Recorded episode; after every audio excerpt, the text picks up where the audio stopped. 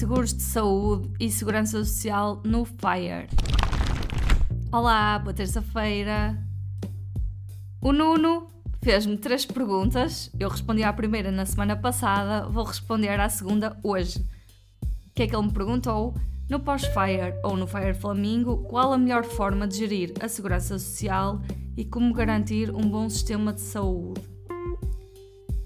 Ora, isto também, mais uma vez, tem duas partes. Eu, se calhar, começo pela parte da segurança social.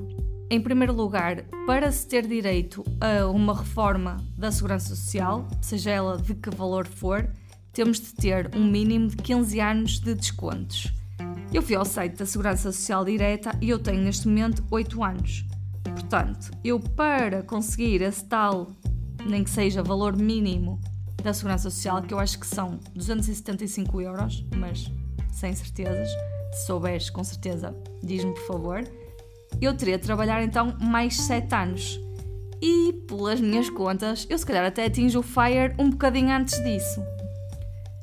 Agora, será que faz sentido eu ficar a trabalhar mais 2 anos para depois receber mais 275 euros a partir dos 68 anos?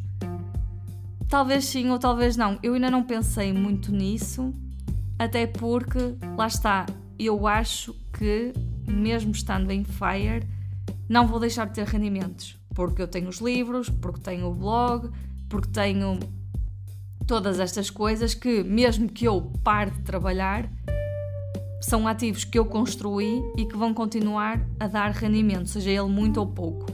Portanto, eu tendo rendimentos, tenho de os declarar e tenho de pagar impostos, segurança social e tudo isso sobre isso. Ou seja, mesmo deixando o trabalho por conta de outrem e deixando de descontar para a segurança social por conta de outrem antes destes 15 anos, com estas coisinhas todas, provavelmente eu vou então descontar de outra forma qualquer e possivelmente ter direito a esse tal valor da segurança social, mesmo que seja essa reforma mínima.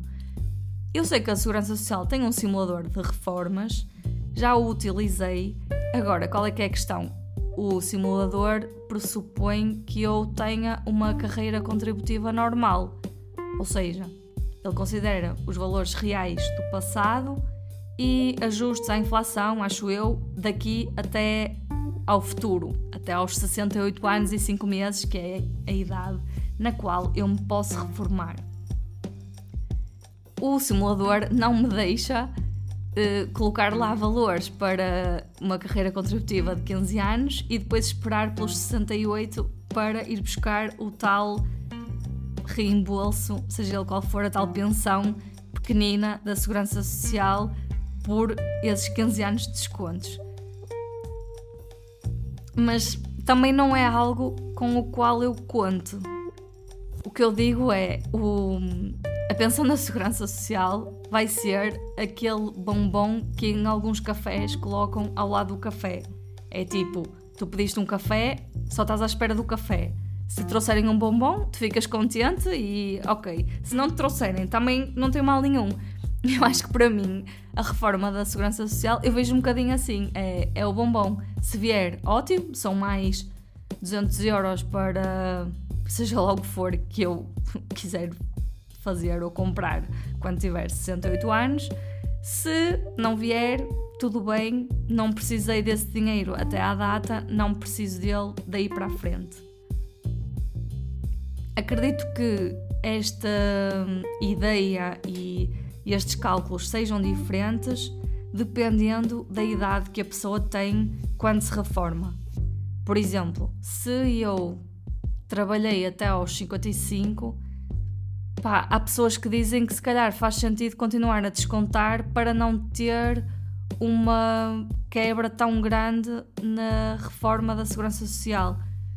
Não sei, são contas que têm de ser feitas por cada pessoa individualmente com os números que se tem para cada caso e sinceramente eu não sei como é que eles fazem porque é como eu digo, eu não estou a contar com esse dinheiro sobre o seguro de saúde, ou aliás, sobre o sistema de saúde, seguro de saúde. Isto é uma coisa que eu vou perder se deixar o meu trabalho. Eu, neste momento tenho seguro de saúde pago pela empresa. Deixando de trabalhar, o que acontece é passo a ser eu responsável por pagar esse seguro de saúde se eu quiser ter. E isto, por acaso, é uma coisa que eu considero nas minhas despesas pós-fire. Eu tenho um artigo, por acaso, vou, vou deixá-lo aqui nas, nas notas. Tenho um artigo sobre o plano FIRE e tenho inclusive um ficheiro Excel no qual nós podemos colocar tanto as nossas despesas atuais como as, no as nossas despesas pós-fire, porque elas podem efetivamente ser muito diferentes. Se nós tivermos despesas muito grandes agora associadas ao trabalho, ou se, por outro lado, a ideia da nossa reforma antecipada for andar a viajar pelo mundo 365 dias por ano e deixar de cozinhar e só comer em restaurantes, é provável que as despesas agora e no FIRE sejam completamente diferentes. Ou então, não de forma tão drástica para estes cenários. Tipo, eu neste momento não pago seguro de saúde, no pós-FIRE vou passar a pagar o seguro de saúde. E esse fecheiro é fixe porque nós conseguimos pôr as nossas despesas atuais, o que nos permite calcular a taxa de poupança e o valor que conseguimos investir até ao FIRE. E por outro lado, podemos também incluir as nossas despesas no FIRE, o que permite calcular qual é que é o valor FIRE. E com isso, determinar quantos anos é que faltam para lá chegar e qual é que é o valor que temos de acumular para podermos dizer que somos financeiramente independentes. Nuno, mais uma vez, obrigada pelas perguntas. Espero ter ajudado. Se não respondi às suas questões ou se ficou alguma dúvida, Nuno ou outra pessoa, claro, manda-me por favor mensagem que eu tenho todo o gosto em tentar ajudar. Tchau, tchau, até para a semana!